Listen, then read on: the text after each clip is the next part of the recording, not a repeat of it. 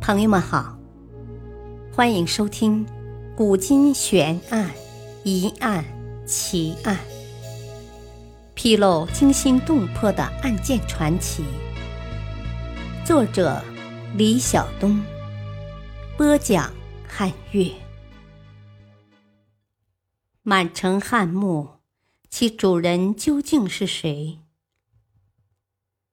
在河北省满城县西北。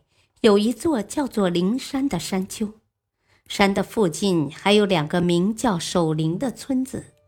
村子里的老人说他们是守灵人的后代，所以这个村子就叫守灵村。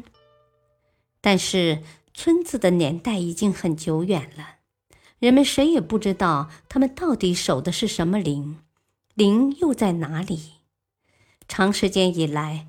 人们只是把这些说法当作故事听，并没有人追究这里到底是不是真的有灵。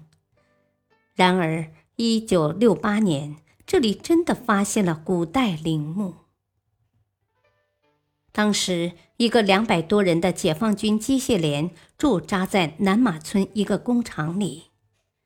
一九六八年五月，他们接到命令，到灵山去开凿防空洞。无意中发现了这里的古墓，为了保密并防止文物损坏丢失，发掘过程中没雇佣一个民工，而是由驻军抽出一部分人配合专家进行工作。传说一些帝王的陵墓为了防止别人进入，设置了很多暗器，所以进洞时为保护专家，部队战士们在最前面带路。他们沿着施工时挖出的洞口进入，顺着南耳房慢慢走，就到了一个约二十平方米的大厅。大厅里整齐地摆放着琳琅满目的金器、银器、陶器、铜器等物品。再绕过中间的大圣井，就到了北耳室。这间墓室里醒目的摆着十几个大酒缸。足够装下几千斤的酒。从甬道再向西是一个大厅，大厅里分三个区，地上放着数百件不同用途的器具，一些铜器上刻有“中山府”“中山内府”“中山宦官”等字样，和“三二年”“三四年”“三六年”“三九年”等纪年标志。地上还有大量古钱币，钱币的形制很像西汉王朝时期的五铢钱。根据这些铭文，考古专家推测，墓主人应该是一位西汉中山国的诸侯王，而且他的在位时间不低于三十九年。对照史籍，符合这两个条件的应该是中山靖王刘胜。但是墓主的身份要找到墓主的棺椁才能确定。考古队长带领大家穿过大厅，在最后的石壁上找到了一扇封闭的石门，这应该就是陵墓的核心，墓主的所在地了。打开这扇石门用了五六天的时间。